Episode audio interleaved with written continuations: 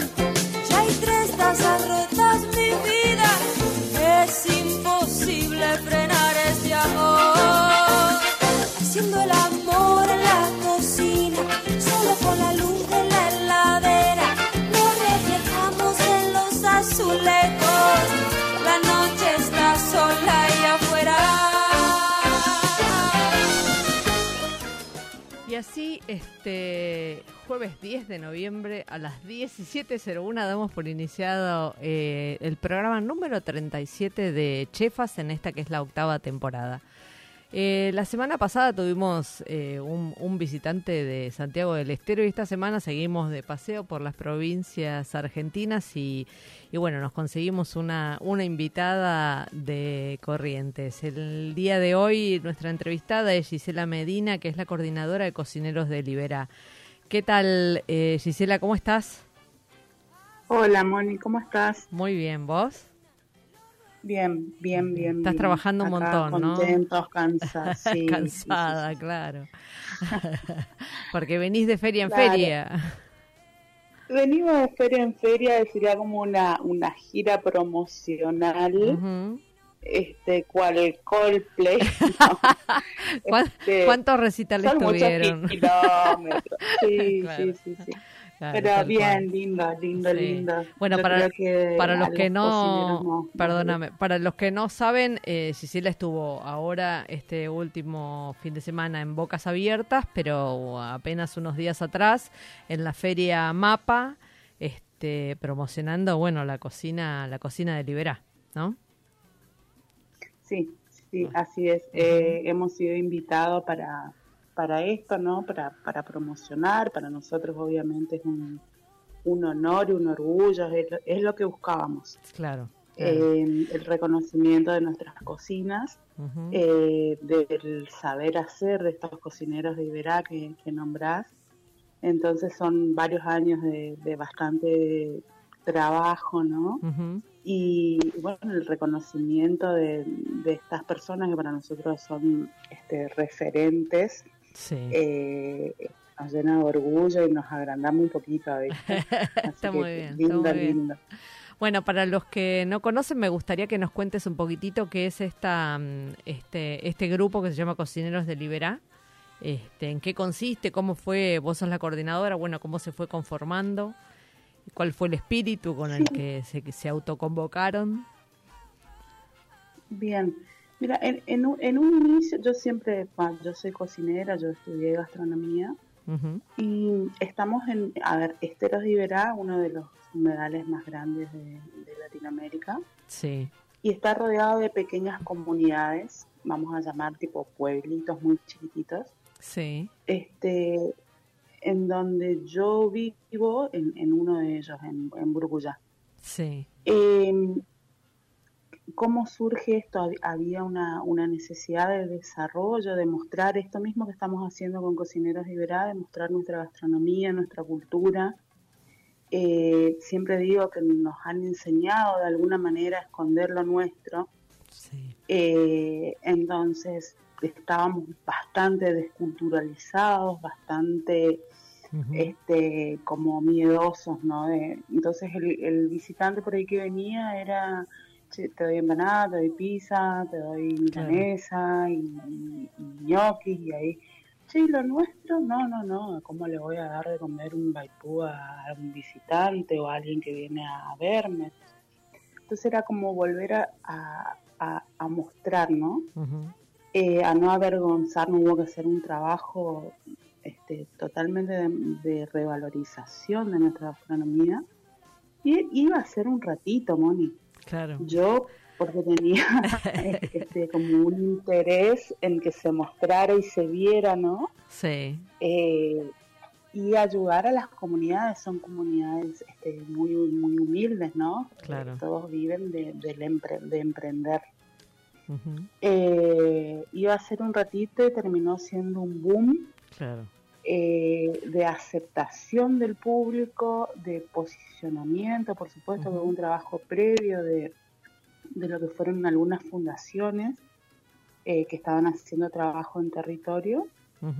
Y después pasamos a ser parte nada más y nada menos que de un programa provincial eh, como, eh, como revalorizando ¿no? nuestra, nuestra gastronomía.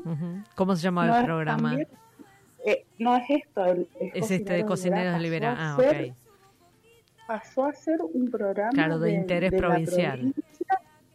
Claro, exactamente, en donde obviamente la provincia justamente ayuda, porque tampoco es real que yo pueda ir como emprendedora privada tantos kilómetros a, a mostrar Claro. una gastronomía que nadie conoce y tal vez ni siquiera la venda. Eh, ¿Cómo es? Ento- no, no, no, y la verdad que somos como 80 cocineros, ¿sí? Sí. Tenemos eh, personas adultas mayores, lo bueno que se fue dando es que empezaron los nietos de estas personas a, Claro. a interesarse por nuestra gastronomía. Hay gente que se paga la universidad con, con- con algunos de, de estos eventos, ¿no? Que va ayudando este, a, a solventar ciertos gastos. Y el orgullo que digo que hemos conseguido eh, de que la gente vuelva a, a estar interesada en lo, en- en lo que tenía al alcance de la mano Claro. era nada más que mostrarles el caminito.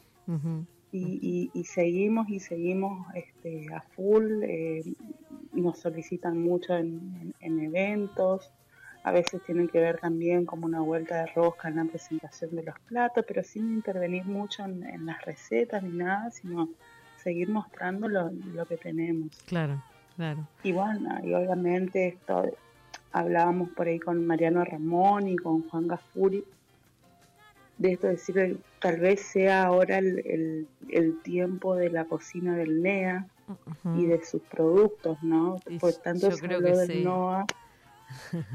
Sí, el NOA hizo un trabajo bastante importante, digamos, fue la estrella este, de la gastronomía local durante mucho tiempo y, y muy merecido, este, pero el NEA aparecía así como un poquito desdibujado, ¿no? Porque no, este, hasta que apareció esta, esta agrupación no había nadie como que asomara la cabeza y dijera, che, nosotros tenemos cosas interesantísimas, ¿no? Tenemos mucho producto propio y muchos saberes este, que son únicos, ¿no? Eh, y que llevan, Claro. que llevan mucho, muchos años y mucha cultura este, eh, de, de- de pueblos antiguos, ¿no? Sí, sí, es así. Fíjate que, por ejemplo, todo lo que es NEA tiene mucho que ver con la cocina paraguaya y en realidad en, en- en estos lugares, o sea, no, pero voy a hacer cocina paraguaya. No, es mi cocina, es la de Paraguay, es la de todos, porque los límites no los, hemos, los pusimos Claro. los hombres, antes Claro. estaba todo junto. Claro, los, los Este- productos son comunes y las tradiciones son comunes y lo, lo otro es un límite Eh, sí, geográfico, político, digamos, ¿no? Sí, sí, sí, y, y, y justamente esto que decías, este, una cocina de con identidad, como Noah, ¿no? Lo, hablaban por ahí en algún momento con Magda Choqueville. Sí, Eh, eh, Noah tiene identidad, Nea tiene identidad, tiene cocina con nombre propio, tiene platos con nombres propios, y tal vez diferenciando un poquito de, lo que es el resto del país, eh, tienen tal vez una cocina más de producto, ¿no? claro. Eh, no, no, no tan identitaria. Entonces, bueno, vam- vamos por eso y, y seguimos justamente buscando este, este reconocimiento. Después no sé qué pasará en unos años. Bueno, este, supongo con- que con- ya, ya será una cosa co- cotidiana, ¿no? Entonces ya, ya nadie va a ir a comer una pizza este, cuando vaya a los esteros, o podrá comerla, pero como un, un plan B, digamos. Este, Claro, claro, claro. Sí, no, oja- ojalá que se dé. Todavía no tenemos, por ejemplo, en Corrientes Capital restaurantes que te sirvan un, Cocina propia. De, de- de- de cocina propia. No, no hay un mercado instalado este con, con este tipo de gastronomía. Claro. Este, así que iremos también por eso, haciendo un poco más de ruido y poniéndola un poco más en auge para, para que suceda. Y, igual, este, para que no, no te sientas, no te sientas mal, digo, me parece que es algo como súper común, ¿no? Que, que la gente no se, no se apropia hasta que no pasa, por ejemplo, esto, ¿no? Que estás en mapa cocinando con Juan Gafuri del Four Seasons y con Mariano Ramón de Granda Bam, este, y de repente, como na- nadie es profeta en su tierra, ¿no? De repente triunfás Claro. afuera y, y aparece el valor. Es una cosa rara, pero bueno, de alguna manera pasa así, ¿no? Con, con un montón de rubros. Este, Claro. qué sé yo, tal vez Claro, es lo que tenía que pasar duda. para empezar a mirarse para adentro, ¿no? Claro, claro, claro. Sí, sí, totalmente. Sa- Sabemos que es así y, y por eso tanta pasión puesta y tanto Claro. trabajo, ¿no? Claro. Eh, este, no, no sé, por ejemplo, a ver, hablábamos con los chicos, fuimos a ahora San Isidro Sí, eh, y recibimos mención este, por, por lo diferente, por lo rico, por lo sabroso por parte de los organizadores claro.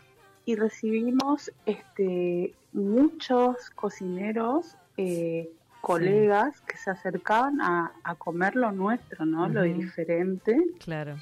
este, y a quedar como muy impresionados porque no, no esperaban esos sabores. Eso fue la verdad que una caricia. Obviamente la venta Sí, este, fue para lo más común, el sandwichito de carne y- Ujú. y, y ya está, viste, vamos a lo Sí. conocido.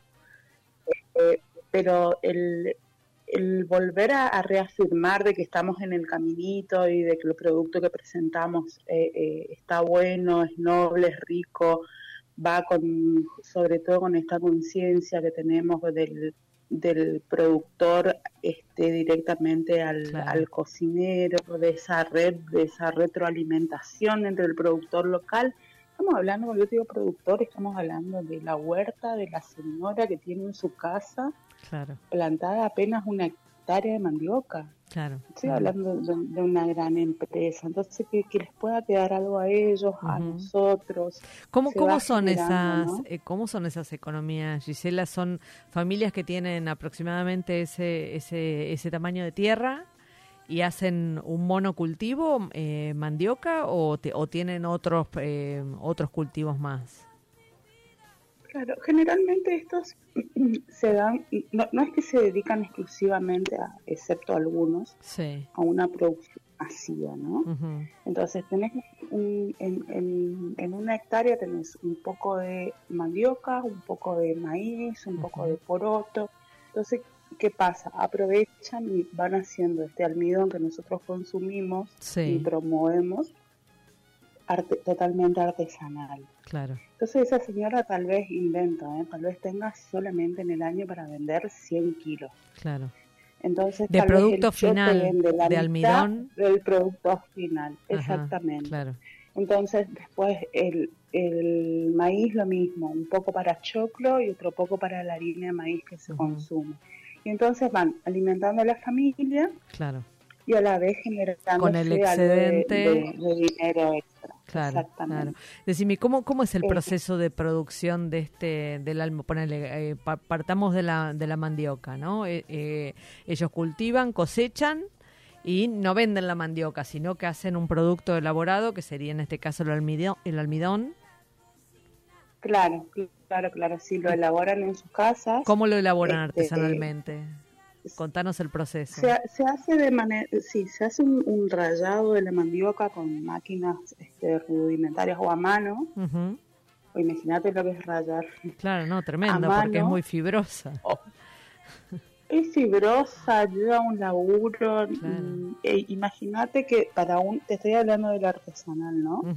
Eh, estuve mm, este, conversando con ellos y me decía que de eh, 100 kilos de, de mandiocas, ellos tenían, obtenían unos 13, 14 kilos. Uf, de almidón. Casi el 15%, entre el 10 y el 15. Total- no, tremendo. Totalmente. O sea que una merma Y tenés lo ahí. vende, tenés una merma increíble. Después tenés un subproducto que también venimos como hinchando para que se use, Ajá. que viene ta- también la parte de educación. Nosotros llamamos el tupurat. Bueno, viste de ese almidón que hablábamos. Te Sí. queda, ¿no? Un rinde de... eh, Sí, de nada, 14%, 13 kilos ponele, máximo. ponele. Claro. Imagínate lo- el resto de almidón que no pudiste extraer manualmente. Claro, Te queda pegado a, a esa fibra o bagazo, un como bagazo, claro. al, ajá, al, al tuturatú, le decimos acá en guaraní, que sería la fariña. Sí, Viste que en, en Brasil es como más gruesita Sí. y tam- no, no es tan polvo. Bueno, esa, eso nosotros acá tenemos como tupuratú y es la farina. Entonces, ahí, esa farina tiene cualquier cantidad de almidón otra vez claro. que no pudo ser extraído. Y en el momento, hasta hoy en día, la, esta farina pasa a ser comida de los chanchos. Claro, O tal vez para cuando haya una escasez de almidón. Pero vuelve a quedar puertas para adentro claro. en consumo familiar. ¿Y qué se podría, qué se a- podría hacer, eh, Gisela? ¿Se podría hacer otra cosa? Sí, totalmente. Lo Ah. reutilizás para hacer nuevamente estas eh, tortitas de almidón, eh, para hacer tortillas. Ajá, para hacer que, que es fresco, te, te reda para hacer tipo una, unas tortillitas a la plancha. claro.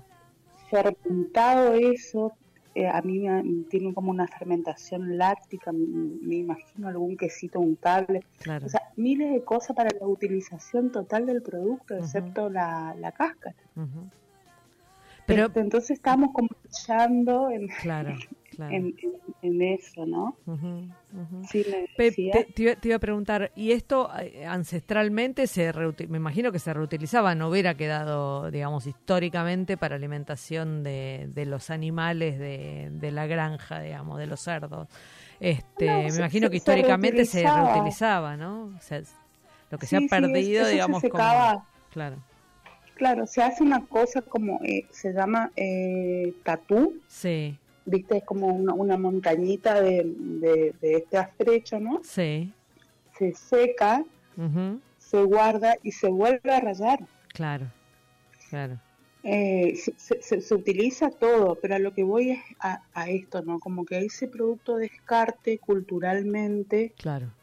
Sí, es comida Este, para no- animales, no, ¿no? sirve para vender, claro, no Claro. sirve para vender, no sirve para posicionar, es como, como si fuera un material de descarte, ¿no? claro. Calculo que será también por la por la abundancia y la ima- biodiversidad que tenemos claro. acá en esta zona. Imagina y que debe ser la razón, ¿no? Claro. Claro. cal- calculo que sí. Y te, y te hago una, Eh, una consulta. Si, si este eh, sí. eh, procesado de la mandioca no se hiciera artesanalmente, ¿el rinde es el mismo?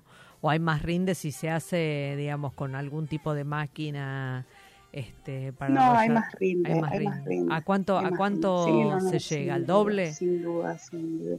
Al doble y capaz que un poquito más. Ah, ah. Capaz que un 60, 70%, sí. ¿Y, Sí, sí, y cómo, eh, o sea, no hay ninguna cooperativa que tenga como este, una máquina para procesarlo y que uno lleva sus 100 kilos de mandioca y se trae su porcentaje en almidón?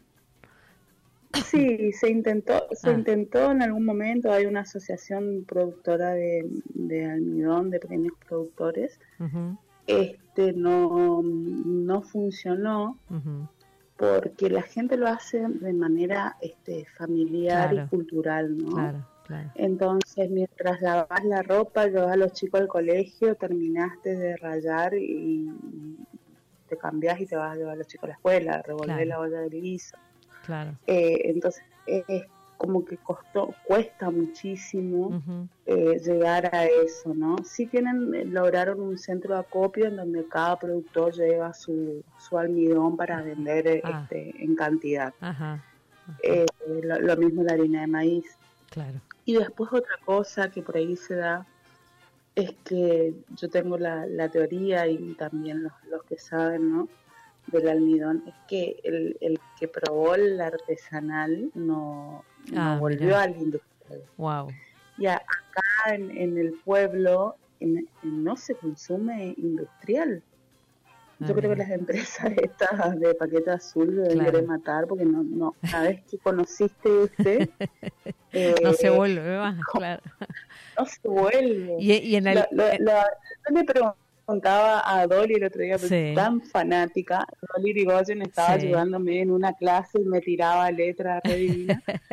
Eh, y me y le digo, ¿soy yo la loca o realmente te das cuenta de lo que te estoy diciendo? O sea, vos que no estás acostumbrado. Me, dice, me, me doy cuenta en la textura, me doy cuenta en cómo está inflado, me doy cuenta en el aroma, se Ah, siente mira. una pequeña Eso te iba a preguntar, extra. claro. Claro, que, Eh, que cómo que es, bueno. digamos, eh, organolépticamente, para, para llamarlo de manera apropiada, cómo, es, cómo, son las diferencias, ¿no? Entre el industrial y este artesanal. Claro, tanto ella como Mariano Ramón me decían que sí, que Claro. realmente se siente la diferencia. Yo porque tengo el, el paladar educado, ¿no? claro, súper entrenado. Pero, pero con, con respecto a ellos no quería saber a ver qué, qué opinaban. Me dice que sí, que realmente se dan cuenta de esto. Así que bien, no, no era la única loca que Claro, estaba ahí claro. con... Escúchame, tenés el paladar y tenés la camiseta puesta, además, ¿no? Sí, 100%. Es el doblete, claro. Yo creo que sí, no, pasan por las pasiones Claro, y- siempre me definí como una, una cocinera más de un comedor popular que, Claro. que de un restaurante. Sí. Me, me mueve muchísimo lo social, este, más, más que nada, ¿no? Entonces creo que por eso. Eh, Hay, hay una, una querer- magia que tiene la cocina para, para estas cosas, ¿no? Este, porque es como un lenguaje fácil para acercar gente, eh, la cocina, ¿no? Sí, sí, sí, sí, sin dudas. Y, y después cuando te cuando cuando ves que, que realmente el fin último es es noble no y, y viene justamente a esto a, a colaborar con personas a, a mostrarle tal vez un, un caminito Sí, este a mostrarles una salida eh, y, y después este no, no sé la satisfacción es, es, es inmensa no este, a nivel del corazón. claro, Después vienen todas las sí, de, la- de las cosas que pasan detrás, ¿no? Pero, pero yo creo que el, el resultado final es, es como un cariñito, ¿no? claro, claro, totalmente, totalmente. No, sí, ¿no? Y aparte vas conociendo las historias de vida. eso, claro, Este, hay mucho de Ojalá eso. pudieras venir, Moni. Sí, Uy, me, sí, enca- sí, me para- encantaría, me encantaría, este, ya, ya un poquitito, este, con, con la Courtois, un poquito de esas historias del producto de la región y con los, con el libro que escribió y demás, este, la verdad es que me, me pareció fantástico, ¿no? Pero esto, esto que estás contando, la verdad que en- enriquece mucho más todavía esa, esa mm, cultura este, ancestral, ¿no? Le, le da como un valor extra. Esto, que la gente empiece a apreciar este, lo que tiene, su cultura, este, y que, que es algo que se puede compartir con otras personas, es, es enorme, ¿no?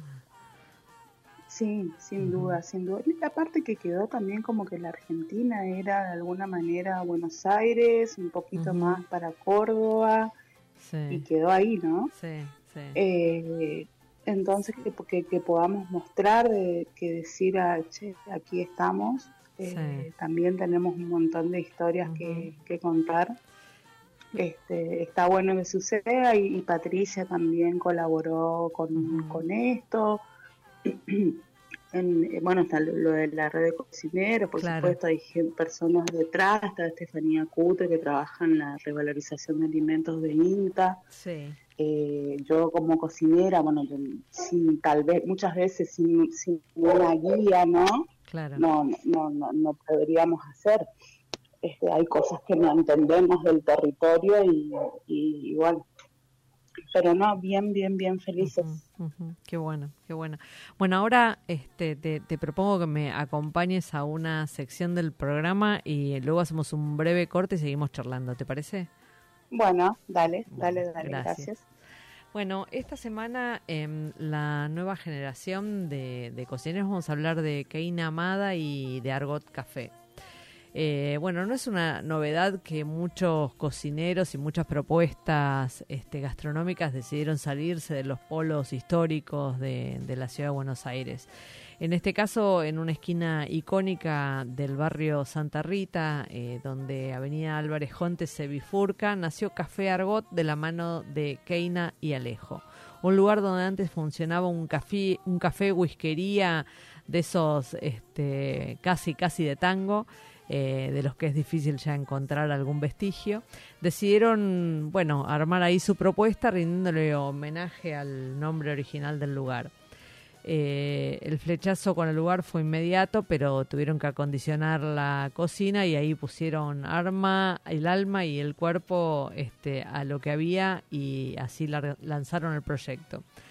Eh, la pandemia y los meses de confinamiento marcaron un antes y un después en la vida de Keina. Ella estaba por recibirse de licenciada en Bellas Artes, pero descubrió a través del pan, este, como tantos otros que explora- exploraron en, esas, áreas, la similitud entre la arcilla y la masa.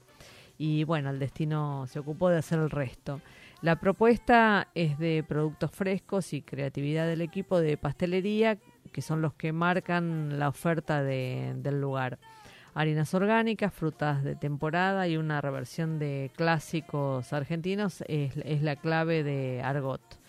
Todo en es casero, desde el vinagre, pasando por los panes hasta las masas de las pastas.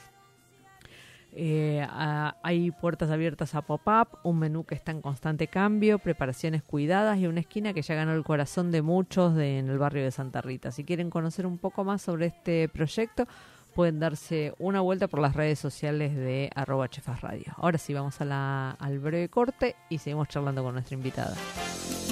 ¿Sabías que podés asociarte en forma directa al Hospital Alemán? Pensado para hacerte la vida más fácil. El alemán tiene un plan médico propio con el beneficio exclusivo de cama asegurada, prioridad en turnos y el 50% de descuento en la farmacia propia. Las cosas que no están en tus planes son las que necesitan un plan. Asociate llamando al 0800 555 2700. Superintendencia de Servicios de Salud 0800 222 Salud 72583 www.sssalud.gov.ar. Inspección en el Registro Nacional de Entidades de Medicina Privada número 1086.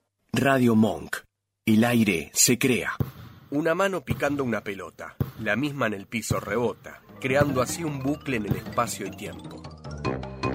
Santiago Klaus y Adrián Murphy discutirán sin éxito qué la hace picar. Sumérjanse en este delirio sonoro llamado Un Puchito en la Selva. Los miércoles de 23 a 0 en Radio Monk. En 7030 buscamos mostrarte lo emergente, lo que no se conoce. Bandas en vivo, deportes para boludes, bizarreadas de internet, música del mundo, filosofía aplicada a lo cotidiano, astrología. Todo esto y más en dos horas de contenido palo y palo. Sábados de 20 a 22 en Radio Monk. Sigamos desveladas. Un lugar donde expresamos libertades, sacándonos velos y no pudiendo dormir por nuestros sueños. Los jueves de 16 a 17 en Radio Monk. En Nine Lives vas a encontrar la mejor música nueva por conocer y disfrutar. Entrevistas, especiales y muchas cosas más. Los jueves de 22 a 0 en Radio Monk. Proyectores. Es un programa que vino a difundir el cine y teatro independiente que no tienen lugares en otros medios. Hacemos crítica y debatimos. Sábados de 14 a 16 en Radio Monk. Todos los jueves, va por ahí, se propone una difícil misión, sacarte de la rutina. ¿Lo lograrán? Va por ahí, el show, jueves 21 horas, en Radio Monk. Escuchanos en www.radiomonk.com.ar o descargate nuestra app, disponible en Play Store como Radio Monk. Todas las semanas te traemos en Chefas lo mejor de la gastronomía argentina. Lo mejor de la gastronomía argentina. Recorre a través de sus historias y tradiciones nuestro ADN culinario.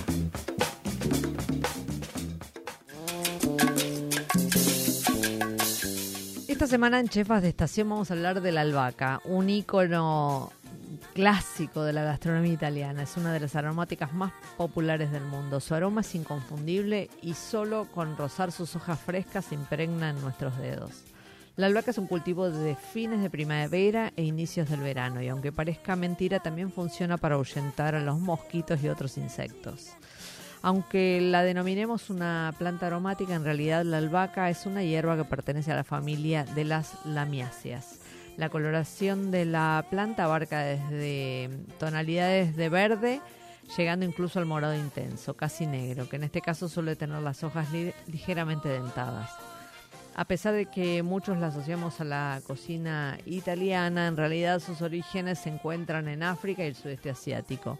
A Europa llega gracias a las rutas comerciales con India de más de 2.000 años de antigüedad. Un dato curioso es que los antiguos egipcios solían utilizarla por sus propiedades aromáticas para embalsamar a los muertos. Como cualquier hierba fresca, una vez cortada es muy delicada y conviene usarla rápido. Cuando la compramos eh, hay que controlar el color de sus hojas. Tiene que ser verde, brillante y, hojas, las hojas tersas. Este, cuando esté, esté garantizado, mayor será su tiempo de conservación. Solo hay que lavarla cuando se la vaya a utilizar, pero podemos darle más vida útil si envolvemos las hojas y los tallos en papel de cocina húmedo y lo guardamos en bolsa cerrada dentro de la heladera. Para realzar sus propiedades aromáticas, lo mejor que puede hacerse es servirla siempre cuando se esté por terminar el plato, eh, directamente antes de servir. Y ahora sí volvemos con nuestra invitada Gisela Medina, con la que estamos hablando eh, de esta, esta red de cocineros de Libera. Eh, bueno, Gisela, recién nos contabas que en el Bocas, eh, en el Bocas Abiertas, bueno, se acercaban un montón de colegas cocineros a, ver lo que producían este, y cómo lo hacían y demás. ¿Qué, con, qué, ¿Con qué platos estuvieron ahí en el Bocas? Estuvimos con, con, en realidad fuimos a representar a la provincia, bueno, la invitación vino por parte del, de, este festival. Sí. Eh, fuimos cocineros de Iberá y unos chicos amigos que se llaman Mispero Cocina. Sí. Mira, ahí está Edgar Maidana, que me dijo que trabajó con vos. Sí. Estudiamos juntos. Mandarle un beso a, a Moni. Sí, sí, Los mejores recuerdos, me dice. Exactamente. Eh, y bueno, y, ellos también con esta visión de, de, esta gastronomía correntina, de nuestros productos, él, en su emprendimiento Curatú también este, está revalorizando nuestra gastronomía, consume productos de la red.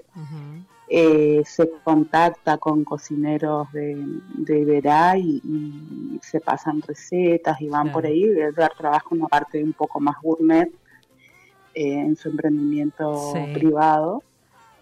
Y, bueno, vino la invitación para los dos. Ellos trajeron una cura de patí que lo presentaron sobre embellú. Con, con este almidón que te contaba, artesanal, secado al sol eh, unos brotes y unos, este, un, un de, dulce de mamón. Oh, qué rico. Eh, Escúchame, la cura, la cura es como un gravlax, la cura de patí, se hace como, se lo seca con, con sal. Con este, sal y, azúcar. Y, sí, sí, sí, sí, sí. Sí, e, e, era un gravlax de, de, patí, un pescado que por ahí tal vez acá para los correntinos mismos es como dejado de lado. ¿Por qué? Eh, por, mira, es como todo, se puso al surubí, el dorado y tal vez el pacú y, el resto como que no, no, se, no se consume. La boga tal vez sí que quedan en el olvido, exactamente. Entonces, bueno, era como, como, como mostrar también este, este producto, ¿no? Sí. El, el, el patí, viste, tiene bastante grasa, generalmente se lo usa más para para por ahí un chupín o algún tipo de guisado. Claro. Eh, y era mostrar justamente las, las, las, bondades, ¿no? Y de lo que se puede lograr aplicando técnica en, un producto, ¿no? Sí. Eh, así que fue un, golazo para todos, eh, llamó muchísimo la atención lo del patí. después vinimos con un chipazo, también misma particularidad, harina maíz artesanal, Sí. Eh, la carne estaba braseada, con una ensaladita. Uy, tengo un perro. Y, eh, y unos picles de mamón verde. Uy, qué rico eso. También es un producto, eh, queda buenísimo. Eh, y también el como picle se hace antes de que esté maduro, decís mamón verde, o, o es una variedad Sí, de mamón. Sí, sí, sí, Ah, sí. No, no, no, no, Es el es antes mamón de que antes esté de que maduro madure. el mamón, Ajá. Tal cual. Sí, sí, sí, haces Wow. unos, unos piclecitos ahí que quedan súper bárbaros. rico. Ese producto lo está trabajando Valentina Lator, que también es parte de la red. Ajá. Era como, a ver, en Corrientes tenemos algo, te, te mezclo un poquito, Sí, en sí. Corrientes tenemos algo de que todo fruto que cae del árbol para hacer dulce, Claro. ¿viste? Va para la Claro. olla, hace. Bueno, pero no es solo Corrientes, ¿eh? Sí, si vos ibas hace unos años a Caminos y Sabores, creo que el sector más grande era el de dulces y mermeladas, de, todas las provincias, Claro. digamos. Es como el recurso más, Claro. más fácil, te diría, ¿no? Inmediatamente resuelto. Este, Claro, po- podría, sí, Sí. He, he probado hasta dulce de mandioca, ¿viste? Claro. Para qué. no es necesario. Claro. Este, no, pero bueno, y entonces la Valen estaba trabajando los, los picles de, de mamón, entonces queríamos que, que Valentina esté presente a través de sus productos, hace también picles de cáscara de sandía, Ajá. viste, como la, la reutilización total del, del producto. ¿Qué se usa? ¿La parte Eh, verde de la cáscara de sandía? La parte, claro, O- o la claro, no, la un verde. poquito, la, eh, sería la blanca, La ¿no? blanca, Sacás ah, un poquito la, la- la Ah, parte verde y, y queda, la verdad que queda muy bueno, ¿eh? muy, muy, muy bueno. Eh, y, y darle una vuelta de rosca también, ¿no? Sí, sí. eh, bueno, y después el Valpú, obviamente, y lo presentamos mm, la polenta esta de harina de maíz. Sí. Es como el, el Baipú es como, a ver, estéticamente, Sí. o sea, no está bueno. Es una polenta con una base de, de un guisado, generalmente alguna proteína, carne, pollo, eh, pero tiene el sabor dulce del maíz Claro, recién molido, increíble. Eh, va montado con queso, como si fuera un, un risotto.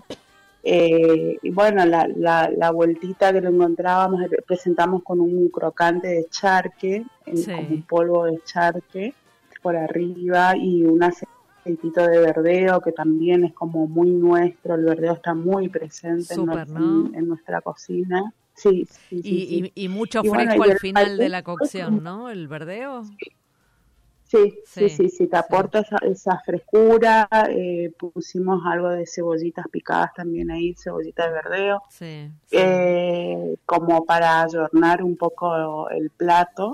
Ujú. Este, y la verdad que también fue uno de los más pedidos, ¿viste? El Claro. reconocimiento para el Black de los chicos y el Baipú, que no se imaginaban comer una polenta tan rica. Tan sabrosa. eh, y claro, y acostumbrados a la, a la polenta mágica, ¿no? Esa Claro. de, de, sí, molienda gruesa. Sí.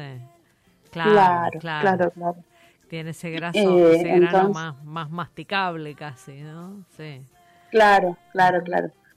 Eh, no, y, y el Baipú para nosotros es como, te encontrás en Baipú en los casamientos, te encontrás en, en las fiestas populares y religiosas que tenemos mucho, Ujú. eh, te encont- el Mbaipú se hace en, en olladas, te estoy hablando de mil litros de Mbaipú hecho al, al mismo tiempo, Sí, eh, como y es como el, el plato em- emblemático, ¿no? claro, claro. Y, y, y nadie se le ocurre hacer un Mbaipú en su casa para una o dos personas. Ajá. Es- es Siempre es como la- comida el- comunitaria, digamos, para mucha gente. Totalmente, y es como la, la enchamigada, el- Claro, el- lo que como te locro. acerca, ¿viste? claro, tal cual, viste, hace locro y repartía a todo el mundo, Claro. bueno, en Baipú, vengan a comer en Baipú, hoy sale en los en- con los amigos, che, hoy sale en Baipú, vengan, te encontrás con 20 comiendo. Eh, e- es así, bueno, nos, nos parecía con, con Edgar que, que, que habíamos armado el menú, nos parecía como muy importante que esté presente, así nadie conociera, Claro, eh, es parte nuestra. Claro, totalmente. Y, y la, la verdad que esos tres platos repegaron, eh, más por el, el, el Gravlax, ¿no? Que, que, Sí. que pegó mucho. Y, y bueno, y el segundo plato diría que el, que el ¿no? Sí, eh, se acercaba gente y me decía, vengo porque fui allá y me, me mandaron a comer acá porque acá se come increíble. Viste, de los puestos te mandaban Claro, gente a, a- a que venga a... Qué bueno, a qué, lindo, sí, ¿no? sí. Porque uno sabe, conoce lo que hace y está tranquilo, seguro que tiene sazón, viste, que está bueno el plato, que está bonito y qué sé yo, pero bueno, después el reconocimiento viene de afuera, ¿no? En, en la cocina es así, o sea, uno puede ponerlo mejor, pero el reconocimiento viene del comensal. Tal cual, tal Sí. cual, tal cual.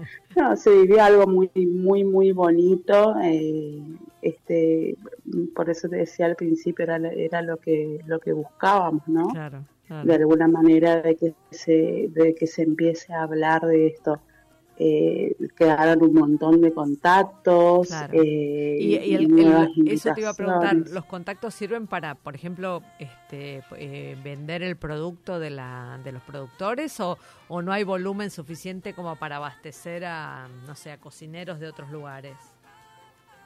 Sí sí sí eh, Ujú. que- queda queda el contacto Ah. para vender para intercambiar para que vengan a hacer alguna intervención Claro. queda el contacto para futuras capacitaciones Eso, claro. este en, en nosotros también en la, en la red de cocineros trabajamos justamente el tema de, de capacitación, entonces son cocineros populares, no tienen por qué saber todo de gastronomía, no tienen por qué manejar técnica, entonces también trabajamos como capacitando desde hacer un pan este hasta hay gente que nunca salió de su pueblo, Moni, entonces tal vez no, no, no, no tenga absorbida esa cultura de, de, de- Claro. del pan bien hecho, de, otras materias primas.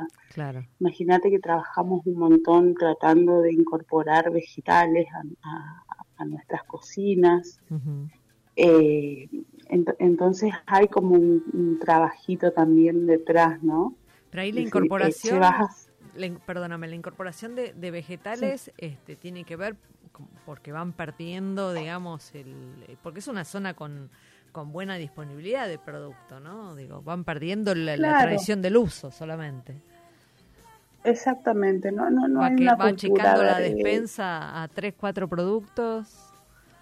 Claro, claro, es, es a lo que tenía, viene a la parte cultural. Claro. eh, Imagínate Corrientes es esto, en, eh, te digo ancestralmente, ¿no? Eh, batata, mandioca, Claro. poroto, maní, eh, zapallo y, para de y, y a partir de ahí carne, mucha carne. Claro. Y a ¿Y partir de carnes, ahí, las que sean o qué carnes? Ca- mira, eh, carnes generalmente vacunas, una zona ganadera. Ujú. eh, tenés, tenés distintos puntos ¿no? dentro de la provincia. Sí, Tenés una, una, una zona ganadera, de, especialmente vacuna. ujú. Tenés una zona de río, habrás escuchado Claro. hablar mucho de los Sí, pescados, sí. ¿no? Estuve en la Este, Cruz. entonces tal vez en la Cruz con Hernán Chipone hace un par de años en una zona productora de, de arroz y comí Ajá. una maravilla de, de las maravillas del río que la verdad es que creo que todavía me acuerdo del sabor, mira. sí, ¿no? El, ese Ah. pescado fresco, Ah. rico, es uf, otra cosa. No, no, no, una, Solamente sal y nada más. Sí. una belleza. Eh, como y después tenés est- esta zona de Iberá, nosotros trabajamos también, son es todo eh, zona de áreas protegidas, ¿no? Claro. Entonces hablando de carne, hablábamos de un consumo este, de, de yacaré, de carpincho, de, ciervos, había mucha caza, ¿no? Sí. Encontrás un montón de recetas con eso y carne vacuna, ¿no? Entonces por ahí también desde la red desalentamos, imagínate si nos pusiéramos a vender esto, estaríamos como fomentando Claro. también eh, Da- la, dañando la el- caza furtiva, Claro, claro. claro. Y, y lo bueno también que se dio con- en todos estos años es el, el entender y el cuidar este nu- nuestro medio, ¿no? Eh, entonces, eh, desde Cocinero Iberá y la comunidad misma, ¿eh? Eh, ha empezado como de alguna manera a dejar de lado esas costumbres Sí. este, y a, a, a condenar a quien lo hace. Este, que, que está bueno que suceda, bueno, ahí cambiaremos otra vez nuestros paradigmas Claro. de consumo. Eh, pero sí, esta zona ibera era mucho yacaré, mucha, Claro. eh, mucho carpincho, muchos animales de casa y vacuno. Sí, Asados, pero increíblemente, por eso te decía lo de los vegetales, ¿no? claro, Todo el mundo en Corrientes, sobre todo en el interior, tiene un patio. claro, Vos si tenés patio, tenés huerta. claro, claro. Y no, está, no, no estaba sucediendo eso. Bueno, pero eso es ¿Viste? una pérdida, mm, no sé, un Totalmente. abandono que hemos hecho en, en todo el territorio, ¿no? Este, Sí, hay sí, una cosa sí. cultural ahí que, que soltamos y es una penita, ¿viste? Este. No, sí, y, después imagínate que, eh, a ver, las paltas, en temporada de paltas es increíble la cantidad de paltas claro. que hay. Y te rompen los autos, Claro. no hay un consumo, por ejemplo, de, palta. No, claro. Eh. Que, que además eh, tiene no como eso, eso es súper nutritivo, o sea, tiene un montón de ventajas incorporarla. Este, Claro, claro, claro. Te dice, no, mi mamá antes comía, pero dejamos ahí nomás que se pudre, viene a buscar el vecino. ujú. O los cajones y cajones de naranja. Claro. Y después te pones a pensar, sí, sí, capaz que la gente se cansó también, digo yo, el que tiene el árbol de naranja, eh, de tener tanta cantidad y no saber qué hacer. Yo, no- yo no puedo explicarte la, la- la- lo generoso que ha sido la, naturaleza con y Sí, totalmente. De Totalmente. tener esa abundancia, ¿no? Y, y capaz que ya no pueden tomar jugo todos los días, este, y, es entendible también. ¿Vos decís que Eh. existe eso? No, no sé. Yo, De- sí, la, que- naranja, la, sie- hablando de cítricos, por ejemplo, el- el- la naranjita a la siesta en, vera- Sí, en, Claro. en invierno en el sol, la mandarina, una el limón, sí, Sí, te bajás una naranja y sí, existe un consumo, no, no, Claro. no sé si tanto, como todos tienen en el patio, claro. capaz claro, de ser claro. común, ¿no? Bueno, es eso, ¿no? Tal Mamá, vez es la abundancia lo que lo que Sí. le quita valor a las cosas, como ocurre siempre, ¿no? Este, Sí, no, yo puede ser. Mamá saca los baldes de, de 20, 30 litros llenos de limones a la vereda claro, para que la gente se los lleve, para no estar pudriéndose en el patio. claro, es eso, ¿no? Eh, Tomar conciencia de que es sí. una pena que te tenés toda esa riqueza ahí y que se, se pudra, no, no, no. Sí, está bueno. sí, sí, sí, tal Decime, cual. ¿y hicieron Tal un rescate de recetas este, tradicionales y demás? O sea, ¿tienen como un espacio de registro y demás? ¿O, o es algo que hacen en el uso solamente? No, no, no, hay, hay un registro, hay un, un rescate de recetas. Hace poco este, con, con Estefanía Cutro Sí. eh, terminamos de, de armar, que lo que lo, hizo, que lo- nos ayudó María de Micheli a Sí. armarlo, un librito que se llama Cocinas Correntinas, que, que es de Aurelio Schifini. Sí. Eh, entonces, eh, ahí hay como, como un registro de, de recetas y nosotros también, obviamente, este, desde la red y vamos promocionando, ¿no? claro. Entonces, esto que te decía, ponerle en, en, en ferias o, o- o en eventos privados, salen los platos más consumidos y empezamos a darle manija a otro no tan conocido. Claro, claro. Eh, hace un tiempo empezó a hablarse de la anguyá, no sé si vos escuchaste. Sí, es pero no lo como conozco. Bien, es como una, a ver, como si fuera un chipá frito, un buñuelito muy Ajá. rico. Es, tiene un 70% de puré de batata eh, tipo boniato, Sí, la, la dulce, dulce. Sí. Después tiene un 30% de puré de mandiocas. ujú, Se hace como una masa con eso, lleva queso, siempre el queso presente. sí, queso, un toque de almidón como para armar la, la masita y se hace como si fueran unas rosquillas. Eso va frito. Uy, qué rico. Eh, Yo no te puedo explicar lo rico que es entre el dulzor, eh, el- lo picantito del queso, lo saladito. Va una mezcla increíblemente rica. Y eso, por ejemplo, era una receta que la tenía una de las cocineras, que es Marcela Costa, y que decidió compartirla. La- Claro. la- era invento de la abuela. Eh, porque el, el languyá era, eh, es, en guaraní es un topo Sí, que te comía el, la, la batata y, el, y la mandioca, ¿no? claro. Entonces un topito En honor, a, entonces en honor al topo hicimos el Claro, bocadito. al topo. Claro, tal cual. Y, y ella contó, comentó y empezamos a- al principio regalábamos eh, y después empezó a gustar y empezaron a hablar en las redes. Claro. Creo que Narda también habló, viste que, que, Sí. que hay gente como que va este, marcando tendencias. Claro. Eh, y empezó a hacer como el boom el languyá, ¿viste? Eh, eh, y, y está buenísimo que suceda, es para todo y, y el reconocimiento a Marcela también, ¿viste? Sí. Y así van saliendo platos, está el rosquete también, que tiene una elaboración súper compleja. Eh, nosotros los correntinos como lo asociamos a, a ese plato que dejó de hacerse.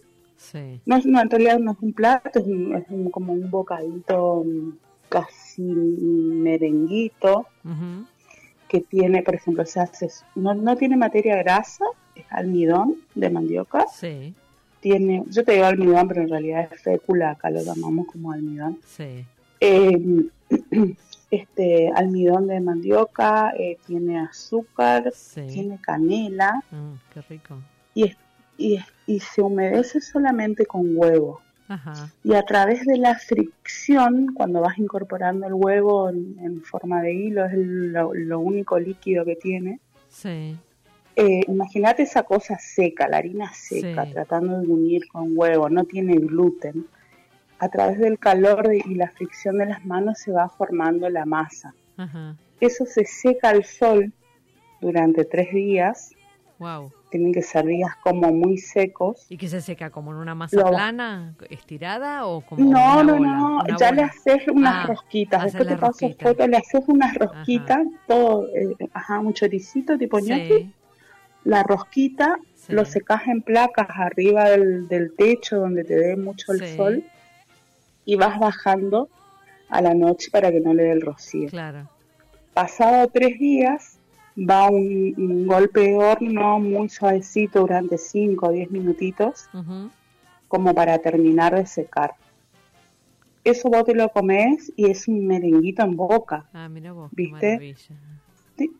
Entonces, eso nosotros teníamos en los cumpleaños. O sea, Claro. imagínate el trabajo de, de- de las mamás haciendo el, el rosquete para los cumpleañitos. ¿Vos te No acordás de eso de tu infancia? Sí. No, me reacuerdo, sí, sí, sí. Claro. Eh, era eso, eh, eh, como es poco chisito, pocas No, papas claro, fritas, era... Entonces te encontrás rosquete. Y, en la generación, yo tengo 42 años, Sí. en las generaciones este, un poco más arriba de las mías, Sí. cuando vuelven a comer ese rosquete, eh, que se te pianta un lagrimón, Claro. porque es el sabor de la abuela, es esa cosa de, De la infancia. Es la, de, la de la infancia. Es viajar. eh, ¿entendés? Claro, claro, claro. Si nunca más lo comí. No, no, una O- maravilla. O sea, eh, es parte de tu historia decir nunca más lo comí. Recuerdo bien una periodista que, que, que, que, de verdad se emocionó. Me decía, Gise, gracias porque volví a comer claro, lo que creí que nunca más iba a comer, claro. porque se murió la persona que lo hacía. Eh, entonces, bueno, eso, ¿viste? Sí, y, y después van, van pidiéndote, ¿viste? Che, dice, ¿tenés rosquete? Porque, este, ¿cómo es? Le conté a fulana y, y quiere una docena. Claro, espectacular. Si vos me preguntás, yo ni loca lo, lo hago porque no tengo esa técnica para hacerlo. Claro, no, y además tenés que tener el- el- la disponibilidad de espacio para estar secando, bajando, subiendo, bajando, subiendo. el Claro, sol, claro, claro, claro. Claro. Claro, claro, tal Claro, cual. son, son, no, no, no. son además platos que aprovechaban los recursos disponibles, ¿no? El sol abundante y, y de- luego se metía dentro de la casa, este, una maravilla, ¿no? Y después hablamos de, de cocina gourmet, ¿viste? Todos los procesos que te estoy contando. No, escúchame, y, y ahora, bueno, nos quedan Sí. poquitos minutos del programa, pero quería mencionar el plato que, que preparaste ahí en colaboración con Juan y con Ramón, eh, con Mariano Ramón, eh, el, el chipá en boca ese, que era una espectacularidad, este, la combinación de, del carpacho este, con, con, el, con el chipá, ¿no? Este, Sí. Bueno, la verdad que espectacular. No sé, me imagino que estarás muy contenta porque el resultado fue fantástico.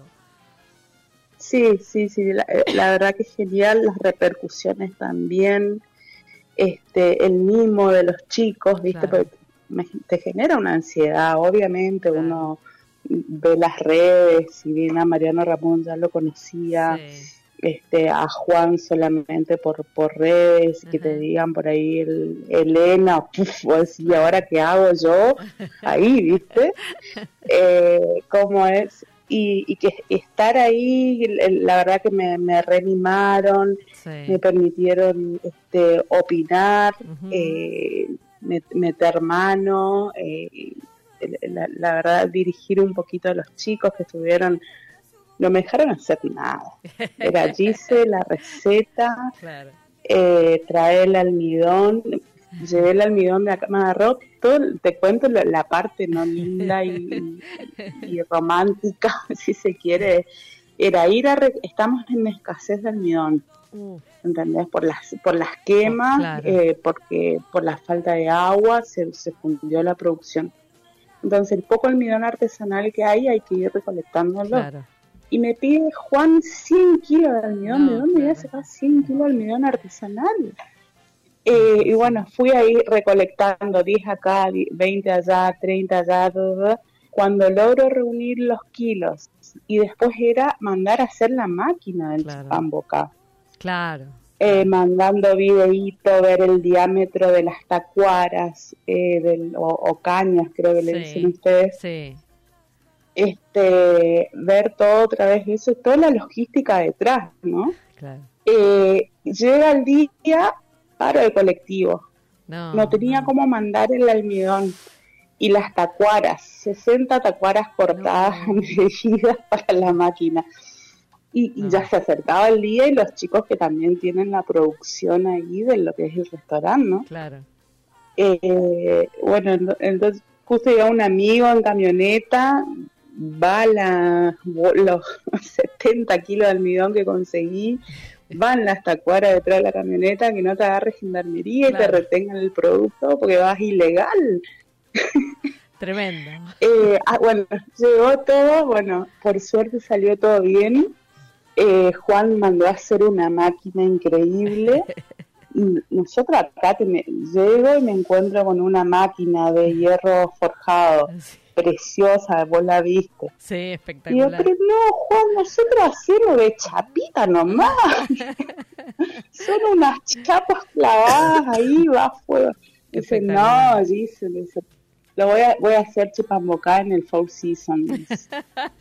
y, y- y ya está, ¿viste? Claro. Y ya está, con eso ya está, eh, es el mimo, la, la paga y, el reconocimiento a, a- a este plato, ¿no? Tan, tan nuestro y tan popular. Totalmente. Vos sabés que vi eh, ahora, en, ya me recopé, vi ahora en, en Bocas Abiertas, Sí, este, también que presentaron un, un chipán bocano, este, Sí. similar con vegetales y qué sé yo. Pero el- la experiencia maravilloso. eh, hermosa, preciosa, eh, queda el cariño obviamente con. Juan y los chicos del equipo. Bueno, Eh, el, el conocer nuevos productos también para mí, eh, Claro. ojo. claro. Este, ver cómo, cómo trabajan ellos. Es una super experiencia. Totalmente. totalmente. Un Bueno, Gisela, no sé, increíble. un, un placer este, haberte tenido de, de invitada, una alegría, creo que aprendimos un montón. Este, así que muchas gracias. Gracias, Moni. Gracias por ayudarnos a, a seguir difundiendo lo nuestro que me permitas este, abrir mi, mi corazón con, con, esto que es la cocina que amo. Este, y bueno, hasta, hasta la próxima. Ustedes, la, la, la, parte de comunicación, este, nos han dado una mano in, increíble en poder difundir esto y qué alegría, gracias, gracias. Qué alegría. Bueno, gracias a los oyentes también que nos acompañaron en este programa y nos vemos el próximo jueves aquí en Chefas. subo un poquito. Me acuerdo también de aquel día que entré